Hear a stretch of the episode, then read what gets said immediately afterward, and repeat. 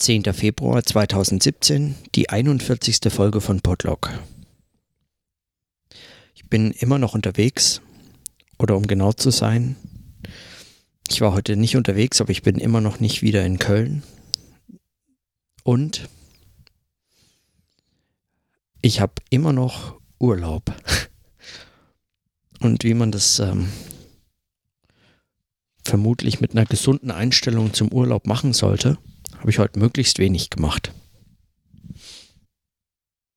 Und es hätte fast verhindert, dass ich heute irgendetwas zu sagen hätte. Irgendetwas, worüber ich nachdenken könnte. Aber, und weil ich heute sowieso nur ganz kurz eine Notiz machen möchte, zumindest etwas gab es, was ich, worüber ich heute nachgedacht habe und ähm, was mir wichtig scheint, wenn nicht ganz wichtig, dann aber zumindest irgendwie doch der Vollständigkeit halber. Interessant, wenn ich das, äh, wenn ich das aufspreche, nämlich heute Morgen hat äh, Stefan Zeidel mir einen Artikel aus der NZZ in meinen Twitter-Feed gelegt. Das ist ein Artikel, der heißt Wissen oder Barbarei. Und geschrieben ist er von Professor Dr. Michael Hagner. Der ist Professor für was eigentlich? Medizingeschichte? Nee.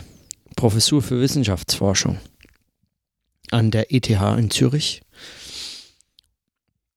Hat Medizin und Philosophie studiert und an verschiedenen Unis gelehrt und äh, war überall Fellow und äh, ganz viele Preise und bla bla bla. Und er schreibt einen Artikel, der heißt Wissen oder Barbarei. Der Untertitel oder ist kein Untertitel bei einer Zeitung, das äh, dieser kleine Satz, der Teaser und Zusammenfassung sein soll, ähm, wie auch immer das heißt lautet auf jeden Fall, im Kampf gegen den politischen Irrationalismus sollten Geistes- und Naturwissenschaften stärker zusammenhalten. Sonst droht der Rückfall in die Ignoranz. Und damit ist eigentlich auch schon fast die, äh, der gesamte Artikel vorweggenommen, beziehungsweise seine Punchline zumindest äh, vorweggenommen. Und das ist jetzt der zweite Artikel, den ich ähm, so quasi in, mein, in meine Twitter-Timeline oder in eine meiner Listen, im, um genau zu sein, weil meine Timeline sehe ich nie. Äh, die sehe ich immer nur aus Versehen, wenn ich mich mal aus irgendeinem dummen Zufall äh, bei Twitter auf der Webseite anmelde und dann dummerweise diese Timeline da vor mir sehe mit der ich überhaupt nichts anfangen kann, die, mit der ich, zu der ich überhaupt keine Beziehung habe. Und äh, zu Recht, weil die ist voller Werbung und Zeug, das mich nicht interessiert und außerdem nur bestückt aus den Leuten, denen ich folge und was ist das überhaupt für eine seltsame Beziehung, die man hat zu Leuten, denen man einfach nur folgt und Accounts, denen man folgt. Also ähm, ist mir ein ganz, äh, das, das ist überhaupt kein echtes Relevanzkriterium für mich. Davon abgesehen, also in einer dieser Listen tauchte jetzt seitdem ich diesen Podcast betreibe, äh, das zweite Mal einen Artikel auf zu dem Thema, der mir, ähm, den ich, äh, den ich kurz ansprechen möchte, wenigstens. Das letzte Mal habe ich da relativ ausführlich drüber gesprochen. Das war ein Artikel von Bernhard Perksen. Ähm, und Bernhard Perksen ging es damals um die Frage, ob die Fake News Debatte und das postfaktische und das Post-Truth-Zeitalter und so weiter, ob das nicht eigentlich ein Affront gegen die Wissenschaft, eine Beleidigung für jeden Wissenschaftler, jede Wissenschaftlerin sein müsste, weil doch, also wenn man behaupte, es sei äh, Post-Truth oder äh, ähm, äh, jenseits äh, also in einer Zeit, äh, in der Fakten keine Rolle mehr spielten, ähm, dann würde man doch die äh, Bedeutung der Wissenschaft äh, in Frage stellen und das könnten Wissenschaftler äh, schon nicht zulassen. Also es ginge gar nicht um Journalismus, sondern es ginge eben, äh, seien hier auch Wissenschaftler angesprochen. Und in meiner, ähm, in meiner kritischen Auseinandersetzung mit dem Artikel hatte ich damals unter anderem, ähm, und damit verlinke ich das jetzt zumindest, heute, ähm, habe ich daran unter anderem kritisiert, dass er dass er als Medienwissenschaftler seinen Gegenstand mit seiner eigenen Perspektive verwechselt. Also wenn ein Medienwissenschaftler die Wissenschaft für bedroht hält, weil die Medien ein Spektakel um Fake News produzieren, dann liegt da eindeutig eine ganz äh, fundamentale Verwechslung vor. Es hat überhaupt nichts mit Wissenschaft zu tun, sondern eben etwas mit der Medienlogik und mit äh, Journalismus, der mit allen Mitteln versucht, sein Hoheitsgebiet zu verteidigen, nämlich Fakten und Realitäten zu schaffen ähm, und es sich nicht leisten kann, dass es irgendjemand am Ende auch noch umsonst macht und so weiter und so fort. Da muss ich heute nicht wieder einsteigen. Aber damals war das schon eine seltsame Verwechslung. Als Medienwissenschaftler kann man es vielleicht noch so ein bisschen ihm verzeihen, weil immerhin ähm, er beschäftigt sich so sehr mit Medien und ist noch dazu als Professor jemand, der gerne in den Medien eingeladen zu Wort genommen wird und dem eine Stimme verliehen wird, äh, damit er sich als öffentlicher Intellektueller auch einmischen kann in eine solche Debatte. Und ähm, deswegen taucht er in den Medien auf, die sein eigener Gegenstand sind. Ähm, die Verwechslung liegt also nahe. Wer will es ihm vorwerfen? In dem Fall heute von der NZZ äh, bei dem Artikel von äh, Michael Hagner Wissen oder Barbarei haben wir einen anderen Fall, in der dieselbe Debatte, also Post-Truth oder Fake News oder Alternative Facts oder unter welchem Hashtag das auch immer verhandelt wird, ähm, wiederum äh, instrumentalisiert wurde für die äh, wissenschaftlichen Ambitionen und Gegenstände des äh, Herrn Hagner. Äh, so zumindest vom kurzen drüberlesen und kurz kurzes Recherchieren, womit er sich so beschäftigt.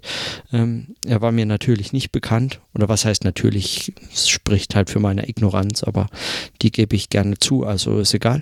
Ähm, er war mir nicht bekannt, aber von dem, was äh, ich so in seinen Texten äh, mit einem kurzen Überfliegen gesehen habe, ist es lange bevor diese Debatte losbrach, ähm, um Fake News und Post-Truth und wie auch immer beschäftigt er sich mit der Auseinandersetzung von Geistes- und Naturwissenschaften. Das ist jetzt keine besonders originelle oder neue ähm, Perspektive.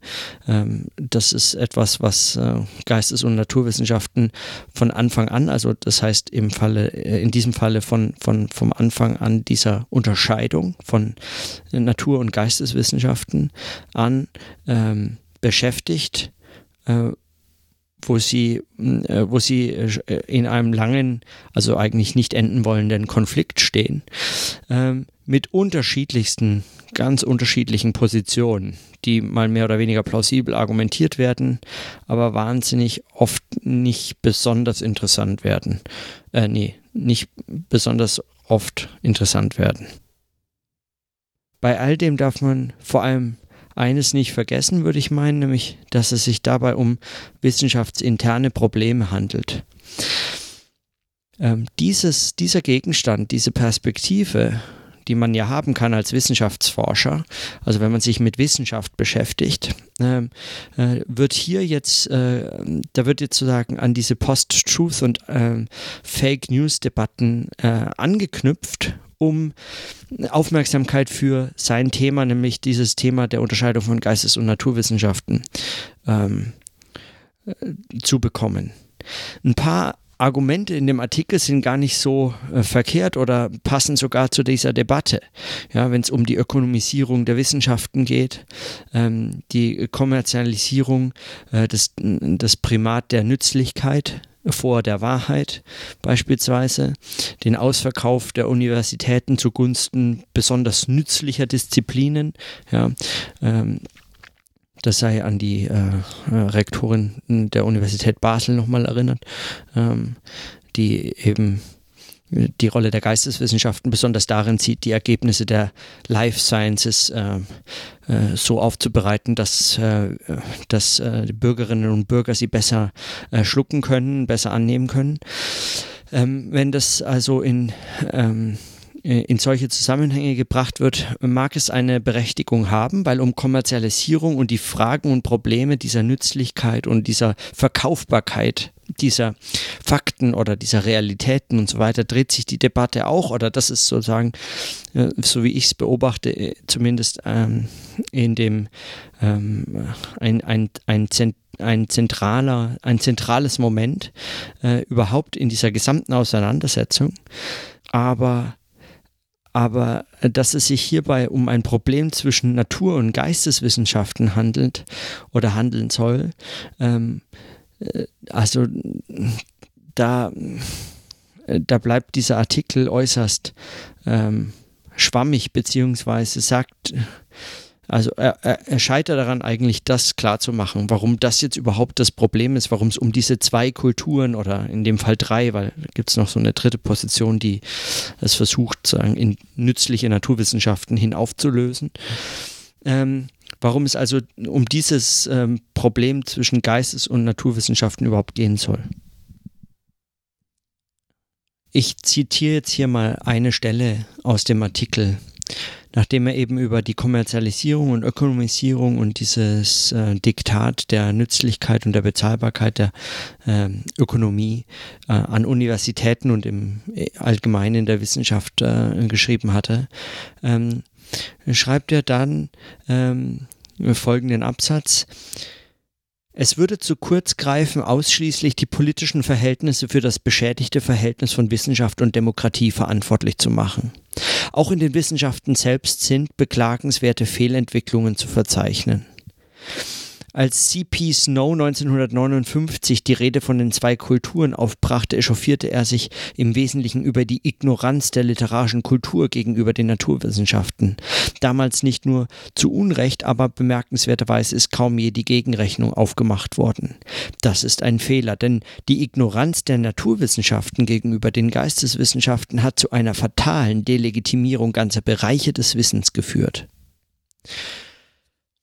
Und das äh, setzt sagen jetzt den Kurs für, äh, für, den, für den weiteren Verlauf dieses Artikels ganz, also äh, ganz verwandt eigentlich zu dem, was Bernhard Perksen gesagt hat. Ja, also ähm, der ja auch bedauert hat, dass die äh, Geisteswissenschaften, also vor allem sein Fach die Medienwissenschaften, ähm, nicht mehr in der Form gehört werden. Die Geistes- und Sozialwissenschaften haben in der Form gar keine Stimme mehr, die in der, die, die sozusagen so äh, von Bedeutung wäre, dass man noch etwas gegen diese Fake News und Post-Truth-Zeit hätte unternehmen können. Das ist, sei jetzt alles in den Händen machtloser oder äh, unfähiger Journalistinnen und Journalisten und vor allem größenwahnsinniger Politiker ge äh, gelegt.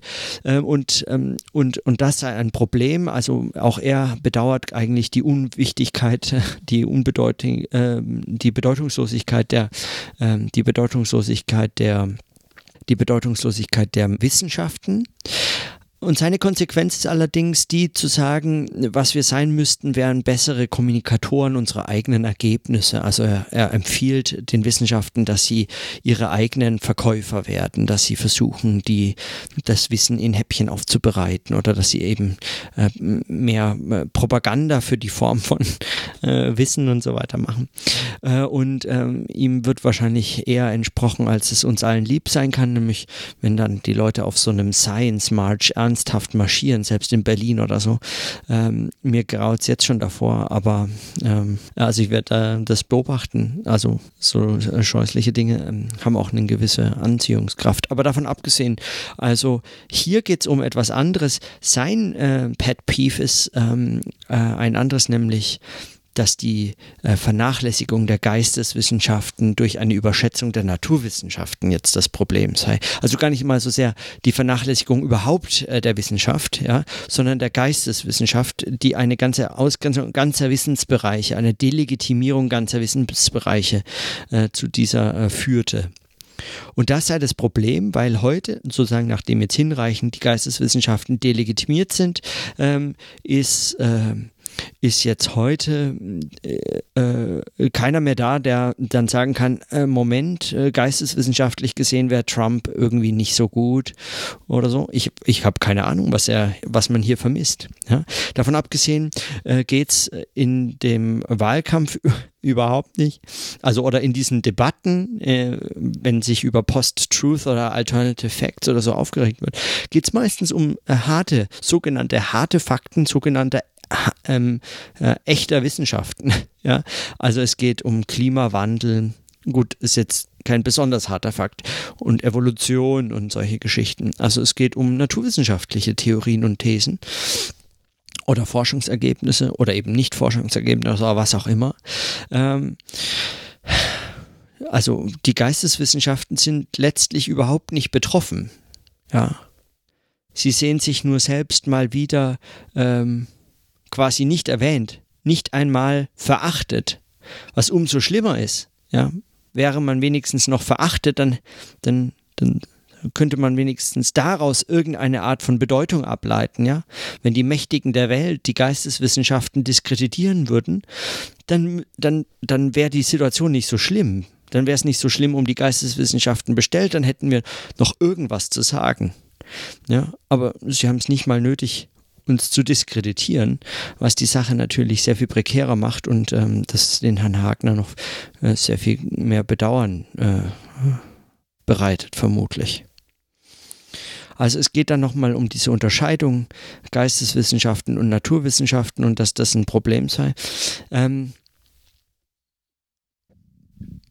sein eigentliches, sein eigentliches Argument kommt dann aber in dem Absatz unter der Zwischenüberschrift fruchtlose Auseinandersetzung.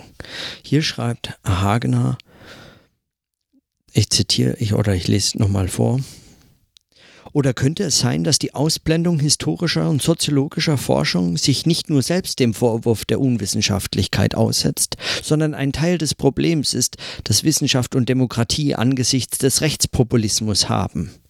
Wer die Geisteswissenschaften tout court auszuschalten versucht, weil das in ein bestimmtes Weltbild zum Geschäftsmodell passt, darf sich nicht wundern, dass dann auch die Trumps dieser Welt ihre Sicht der Dinge beliebt machen und das auf alle Wissenschaften ausdehnen.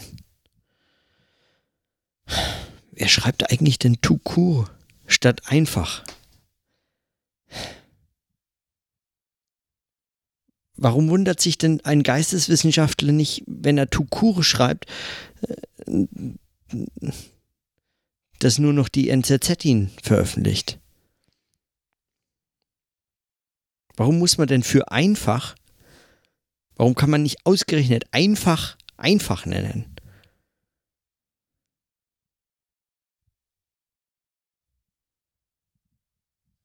Alter Schwede. Naja, okay.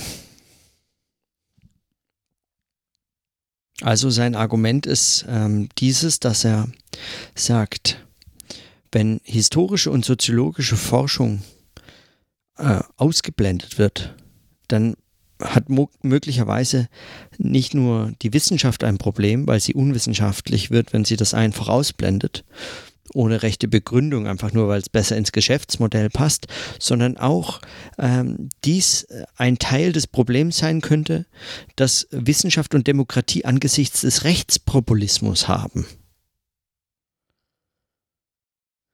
Und dann, ähm, bevor ich jetzt noch mal kurz gleich darauf zurückkomme, äh, noch den letzten Absatz, den ich gern vorlesen würde, weil da steht äh, noch mal so eine spitze Pointe oder so, so sein die, die äh, Take-Home-Message oder so äh, drin.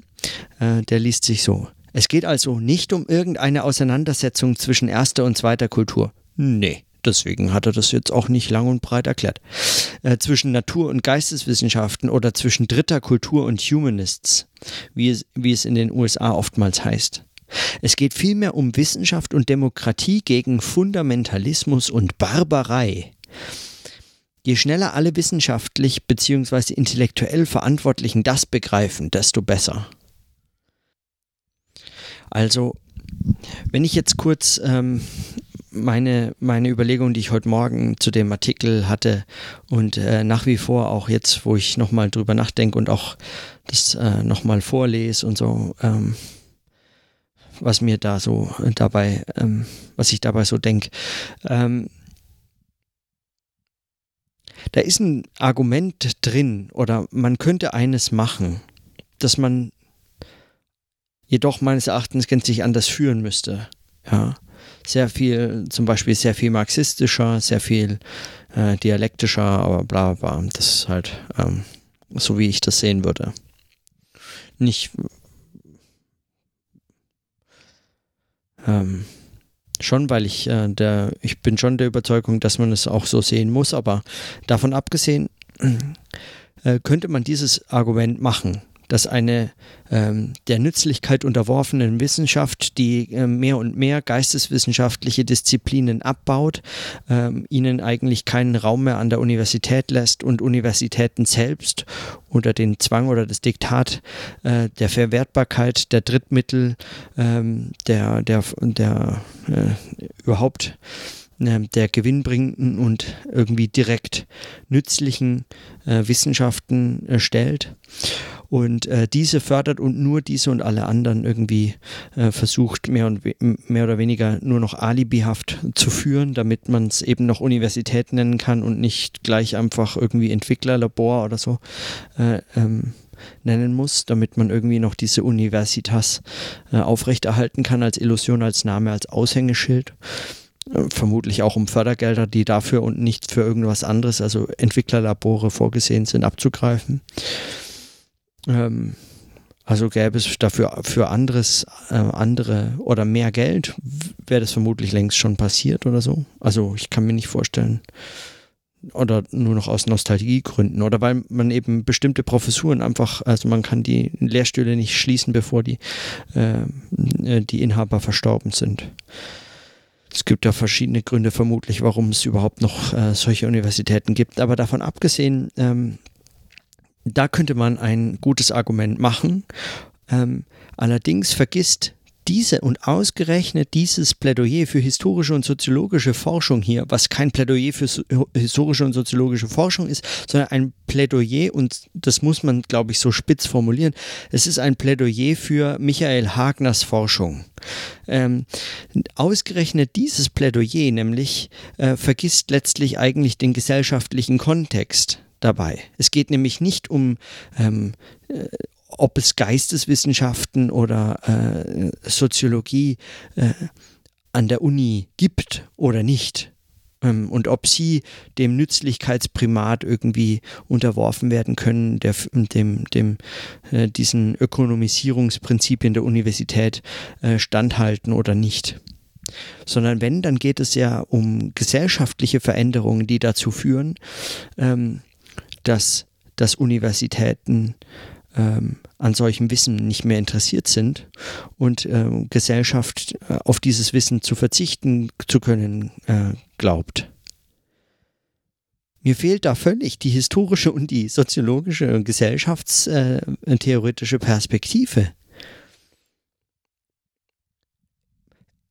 Gesellschaft taucht hier überhaupt nicht auf. Es geht um wissenschaftsinterne Sorge um die eigene Bedeutungslosigkeit und ähm, aus dem Artikel spricht äh, die Angst davor, dass oder die Verachtung gegenüber all jenen, die Entscheidungen treffen, die den Geisteswissenschaften an der Universität als Institution, als Einrichtungen, als Fakultäten, als Lehrstühle in der Zahl ihrer Mitarbeiterinnen und Mitarbeiter und ihrer Ausstattung der Lehrstühle ähm, schaden.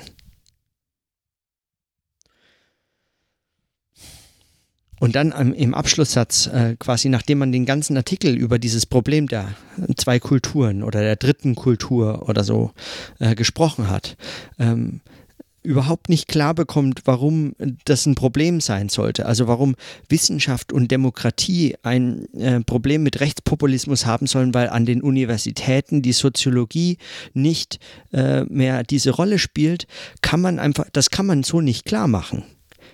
Ich meine, der Punkt ist vermutlich berechtigt, aber man kann ihn nicht klar machen, ohne zu zeigen, warum es auf solche historischen und soziologischen äh, Forschungen ankäme. Wenn man den ganzen, in dem ganzen Artikel nicht einmal Gesellschaft oder, äh, oder äh, Geschichte oder in der Form ähm, äh, irgendetwas aufzeigt, ja. Ich meine, zwischendrin äh, ist ein Absatz, ähm, da, da zitiert er mal so ein paar vermutlich äh, die Dinge, die ihn äh, bei denen er eine Rolle für die Geistes- und Sozialwissenschaften äh, vermutet oder ähm, sieht und stark machen möchte. Der Absatz äh, liest sich wie folgt hier geht es um ein genaueres Verständnis des Aufstiegs und Erfolgs der amerikanischen Tabakindustrie. Der Kreationisten und der Klimaskeptiker sind es Wissenschaftshistoriker wie Robert Proctor oder äh, Ron Numbers oder Naomi Oreskes, die historisch fundierte Erklärungen anzubieten haben und nicht die Vertreter der dritten Kultur. man wüsste zu gerne, was beispielsweise der britische äh, Tory-Abgeordnete Brexit-Befürworter und Klimaskeptiker Matt Ridley, äh, der von der Wirksamkeit der Evolutionsmechanismen in Kulturwissenschaft und Gesellschaft redet, zum Erfolg des Kreationismus in den USA zu sagen hat. Nach seiner eigenen Theorie kommt das Zitat von innen heraus und beruht auf einer natürlichen Auslese zwischen konkurrierenden Ideen, Zitat Ende. Soll man darin eine ernsthafte Alternative zu geisteswissenschaftlichen Erklärungsweisen erblicken? Also dieser Absatz ist sozusagen der einzige, äh, in dem er so ein bisschen anzudeuten, also man kann es nicht mal versuchen nennen, aber das irgendwie eine Andeutung der Bedeutung der Fragen, die Geistes- und Sozialwissenschaften stellen, äh, noch mindestens teilweise äh, so danach wirkt. Aufstieg und Erfolg amerikanischer Tabakindustrie, der Kreationisten und der Klimaskeptiker. Also ich meine,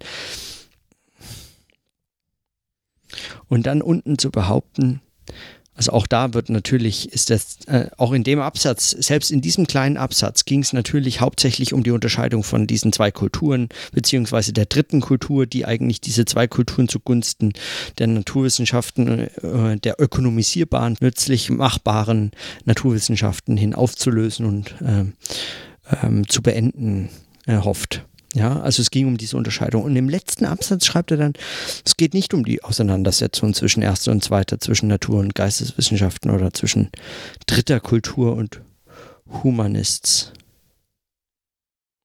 Es geht um Wissenschaft und Demokratie gegen Fundamentalismus und Barbarei.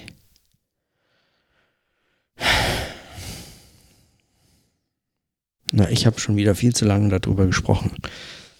Aber mich, ähm, also ich, ich verstehe das nicht. Ich, ich verstehe das nicht. Dieses seltsame Rumgejammere von irgendwelchen fest im Sattel renommiertester Universitätslehrstühle sitzenden Professoren geht mir so dermaßen auf den Zeiger. Das nicht zu fassen. Das ist eine selbst im Gejammer so eine selbstverliebte Art drüber nachzudenken, dass man nicht mal mehr checkt, dass man nicht klar machen kann, warum dieses Problem irgendwen zu interessieren hätte. Der Artikel ist, also meines Erachtens ist der Artikel bestenfalls als unter dem Hashtag Ausrutscher oder so zu sortieren. Und dann am Schluss mit solchen Begriffen um sich zu schmeißen. Es geht um Wissenschaft und Demokratie gegen Fundamentalismus und Barbarei. Sind wir jetzt wieder äh, angekommen bei einem Punkt, wo denn jetzt auch noch die, äh, die, die Rolle der Geistes- und Sozialwissenschaften, der, der Historiker und der Soziologen schützen wollen, ausgerechnet die, sich auf der Seite der Wissenschaft und Demokratie sehen und ihre Gegner als Fundamentalisten und Barbaren bezeichnen. Ich meine, seriously. Soweit ich das sagen in meinem dilettantischen historischen ähm, Halbwissen erinnere, war die Unterscheidung zwischen Barbaren und Menschen, Bürgerinnen und Bürgern, eine, die sagen, lange vor der Idee der Menschenrechte, lange vor der Idee einer Geisteswissenschaft äh, äh, schon, äh, schon eigentlich beendet war. Beziehungsweise spätestens mit dem Projekt der Aufklärung einfach in der Form nicht mehr gehalten werden kann. Mit dem letzten Satz oder mit dem, ja, mit diesem vorletzten, also mit diesem letzten Absatz da schießt sich doch dieser Artikel einfach in Fuß, also in eigenen Fuß. Und, und fängt an zu stolpern und also wäre es einen Satz weitergegangen, hätte sie ihn einfach so dermaßen zerlegt. Ich würde sagen, den Artikel hat es schon zerlegt. Auch hier ist wirklich diese Debatte wieder instrumentalisiert worden für irgendwelche kleinen, ähm, kleinen Befindlichkeiten, möchte gern öffentlich Intellektuellen, die gern mehr öffentlich Intellektuelle wären, die gern einfach mehr zu sagen hätten, mehr Redezeit bekommen wollen und so weiter, aber nicht mal. Ähm auch hier, und das ist das Hauptproblem, das ich ja mit diesen ganzen Artikeln und dieser ganzen Debatte habe, wird überhaupt keine Alternative aufgezeigt. Wenn es ihm, wenn er wenigstens nicht rumheulen würde, sondern als äh, Wissenschaftshistoriker einfach mal einen, einen Text schreibt über, äh, über das. Also es hätte ja einfach, es hätten ja drei Zeilen gereicht. So nach dem Motto, ähm, vor dem Hintergrund der äh, Post-Truth-Debatte und der Stimmung der äh, Alternative Facts und Fake News ähm, gilt es heute umso mehr, äh, einen eigenen, äh, also durch, äh, durch kluge Beiträge die Bedeutung der Geistes- und Sozialwissenschaften zu betonen. Und deswegen schreibe ich im Folgenden über diesen aus noch zu begründenden ähm, Zusammenhängen ähm, mir wichtig erscheinenden Aspekt der Welt. Ja. Ich erkläre jetzt zum Beispiel mal, pff, keine Ahnung, Aufstieg und Erfolg der Tabakindustrie. Ja. Hat er vermutlich schon, ja. Das, was mich am meisten an dieser Debatte stört oder überhaupt an diesen ganzen, an diesen ganzen, an diesen ganzen Beiträgen, dass sie ausgebeutet werden, wirklich bis aufs Letzte versucht werden, ihnen noch irgendeine Form der auf die eigene Person, die eigene Sache lichtstrahlende äh, Verwertbarkeit auszupressen. Und es ist diese Verwertungslogik von so Aufregerdebatten, die eigentlich in diesem Aufsatz mit angeprangert werden, wenn man das nicht völlig falsch versteht. Ja, es geht ja um eine Kritik der Verwertungslogik oder überhaupt der Logik dieser Nützlichkeit. Und er, er nutzt diese Debatte, um.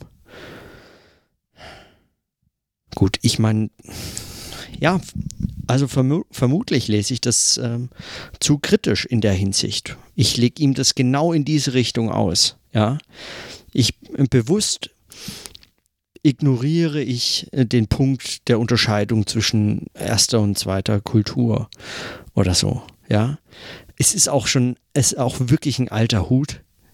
Ja, und es äh, ist nicht so unendlich interessant. Und wenn, dann müsste man das anders argumentieren, damit das nochmal spannend äh, beschrieben und durchdacht werden kann. Und die wesentlichen Punkte, die man hätte als Historiker oder als Soziologe oder als Wissenschaftsforscher oder Forscherin natürlich ähm, herausstellen müssen, die Zusammenhänge werden hier überhaupt nicht wirklich angesprochen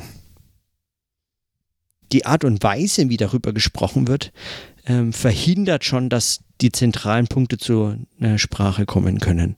Alles, was hier gemacht wird, ist letztlich ein ähm, das Nutzen für seine, für seine eigenen, für seine eigene Wissenschaftspolitik oder Wissenspolitik.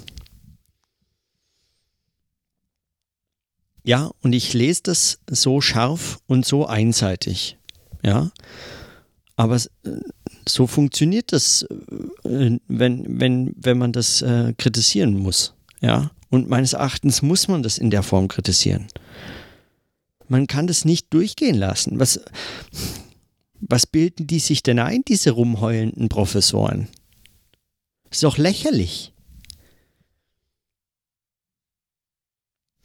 Wissenschaft und Demokratie gegen Fundamentalismus und Barbarei. Also diese, dieses letzte Plädoyer klingt selbst so nach, nach durch und durch wirtschaftsliberalem Scheiß, ja. Also diesen Artikel gelesen und heute darüber nachgedacht, lässt es mich nach wie vor mehr oder weniger ratlos zurück, was man jetzt noch dazu in diesen Situationen drüber nachdenken kann. Wie kann man darüber reflektieren? Wenn selbst diejenigen, die sich zum Beruf gemacht haben, für Geisteswissenschaften und historische und soziologische Forschung einzusetzen, sich einzusetzen, sich einzubringen, dieser Idee, diesen Ideen oder Theorien eine Stimme in der Öffentlichkeit zu verleihen, wenn selbst die dann sowas schreiben. Ja. beim ersten Lesen fand ich den Artikel jetzt erstmal nicht so schlecht wie den von Bernhard Perksen. Aber beim zweiten und dritten Mal ähm, muss ich sagen, ärgert er mich immer mehr. Und ich sehe das auch anders als Stefan Zeidel, der sagt, wenn, wenn man sich ärgert, dann ist das erstmal ein Zeichen dafür, dass da Energie drin steckt. Ich habe den Eindruck, dass wenn man sich ärgert, ist es auch manchmal einfach nur ein Zeichen dafür, dass hier Energie völlig verschwendet wird äh, und zwar abgezogen wird von den Dingen, für die man sich eben wirklich begeistern könnte, für die Dinge, in denen man sich irgendwie irgendwie kritisch konstruktiv irgendwie etwas schaffend, irgendwas Neues denkend einsetzen könnte. Und sich einfach nur zu ärgern, verhindert manchmal äh, dass man zu den Dingen kommt, zu denen man vielleicht kommen könnte oder kommen müsste oder so. Und ja, ich weiß, dass darüber, dass ich jetzt darüber nachgedacht habe oder so, ähm, ich auch mir verhindert habe, dass ich heute äh, über anderes nachdenke, was ich vielleicht äh, hätte an gestern anschließen können, an diese Überlegung der Linie von Hegel über Marx zu Adorno und was das heißt, Dialektik und, ähm, und Geist und äh, so zusammenzudenken mit einem starken Gesellschaftsbegriff, soziologisch, äh, soziologisch äh, verstanden, soziologisch gelesen, in Bezug auf Gesellschaft und Arbeit und ähm, was das heißen kann, wie man das ernster nehmen kann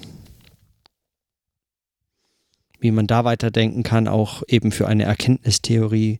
Das hätte ich verbinden können auch mit der Erkenntnistheorie muss vor allem Sprachkritik sein, dieser Forderung von Brecht und was ich davor diskutiert habe und das alles dann zusammenzubinden mit, ähm, mit diesem sprechenden Nachdenken und, und was das dafür bedeutet und was die Möglichkeit ist, ältere Texte zu lesen und sich dahin zurück zu ähm,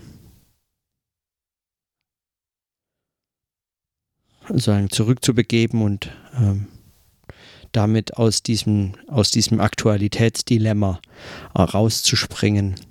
Aber manchmal schluckt ein dieses, dieser dämliche Scheißdiskurs einfach. Wenn dann wieder sowas in der Timeline liegt und man wieder den Fehler begeht, obwohl man genau im Link schon sieht, da steht NZZ drauf. Und man klickt halt doch drauf. Und dann liest man es halt eben doch. Und man merkt, das ist wieder nur dieser, dieser zeitgeistige Gelegenheitsscheiß. Ja. Ist schon wieder nur ein, irgendein Professor XY, der diese Gelegenheit beim Schopf packt und denkt, das Thema sei wichtig, weil es gerade so hyperventiliert wird und er möchte jetzt auch noch seine äh, 5 Cent da reinschmeißen diese möchte gern kritischen Beiträge machen, so viel, die richten so viel mehr Schaden an, als sie träumen könnten, es irgendwann verantworten zu wollen. Das ist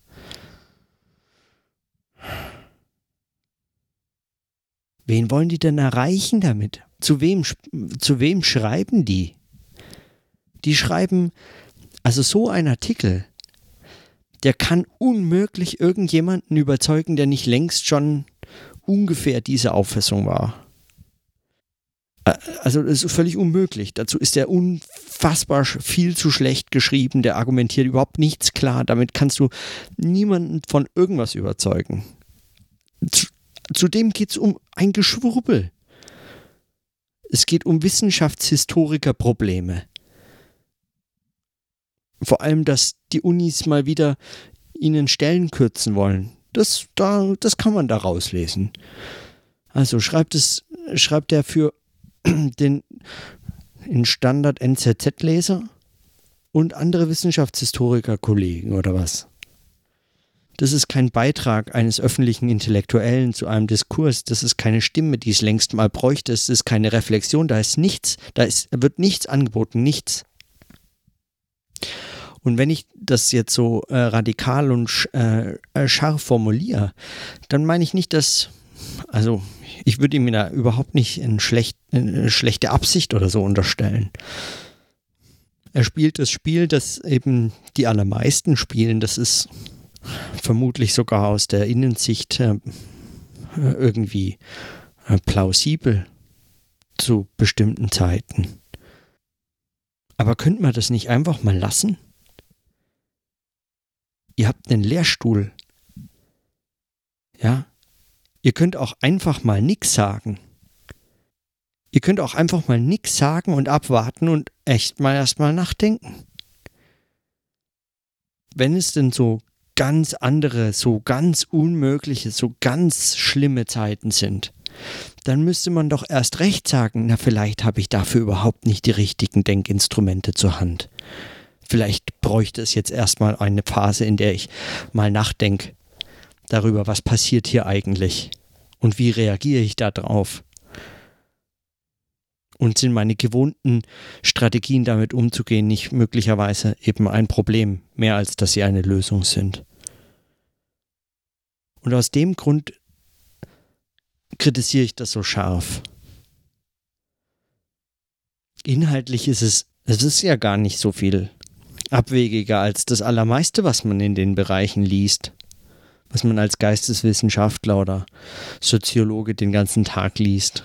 Auch auf den fachinternen äh, Diskussions-E-Mail-Listen äh, äh, oder Blogs oder äh, in den Zeitschriften oder in den internen Diskussionen an Lehrstühlen und äh, Instituten. Ist ja gar nicht viel anders, das passiert eben überall so. Also man kann ihm da gar nicht ähm, irgendeine Besonderheit vorwerfen. Das ist in der Tat eigentlich eben völlig normal, nur, nur muss man es genau deswegen eben so scharf kritisieren. Es ist Ich hoffe ja, dass wenn sich irgendwann mal diese Aufregung gelegt hat, wenn sie sich überhaupt noch mal jemals legt und nicht quasi das ein, ein, ein hysterisches Schreien bis, äh, bis in den äh, bis in den bis äh, wirkliches Verschwinden in den Abgrund hinein ähm, erfolgt, sondern wenn sich das irgendwann mal wieder so ein bisschen beruhigt, dass dann doch mal auch irgendeine zurückhaltendere Stimme, die sich möglicherweise bisher zurückgehalten hat, nichts geschrieben hat, die sich wirklich versucht hat, da mal anders darüber Gedanken zu machen und mal mit der Annahme an die Sache gegangen ist, dass, dass sie möglicherweise eben noch keine Werkzeuge parat hat, das alles zu deuten und möglicherweise erst noch erforschen muss, was da passiert.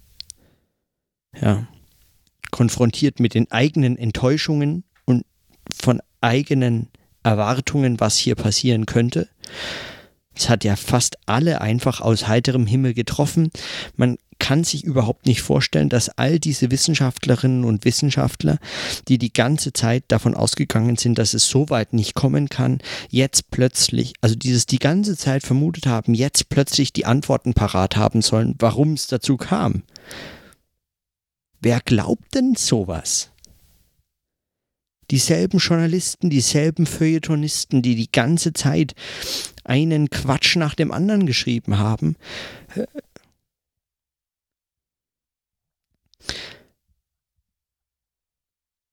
Eine solche vom Lehrstuhl herabgeschriebene Pseudokritik von Fundamentalismus und Barbarei zum Schutze der Wissenschaft und Demokratie leistet, wenn überhaupt, nur das Gegenteil. Und ich verstehe nicht, wie man das, wie man, wie man wirklich ernsthaft glauben kann, dass es anders sein könnte. Das verstehe ich nicht. Ich verstehe nicht, wen man sich als Leser, als Publikum von solchen Texten vorstellt. Ich verstehe das nicht. Wer glaubt denn, dass das jemand liest und dann überzeugt ist? Wer glaubt denn, dass es diese Stimme bräuchte? Ich wollte eine ganz kurze Notiz heute machen. Vielleicht mache ich morgen eine ganz kurze. Morgen habe ich ganz wenig Zeit. Ist mir wieder nicht gelungen.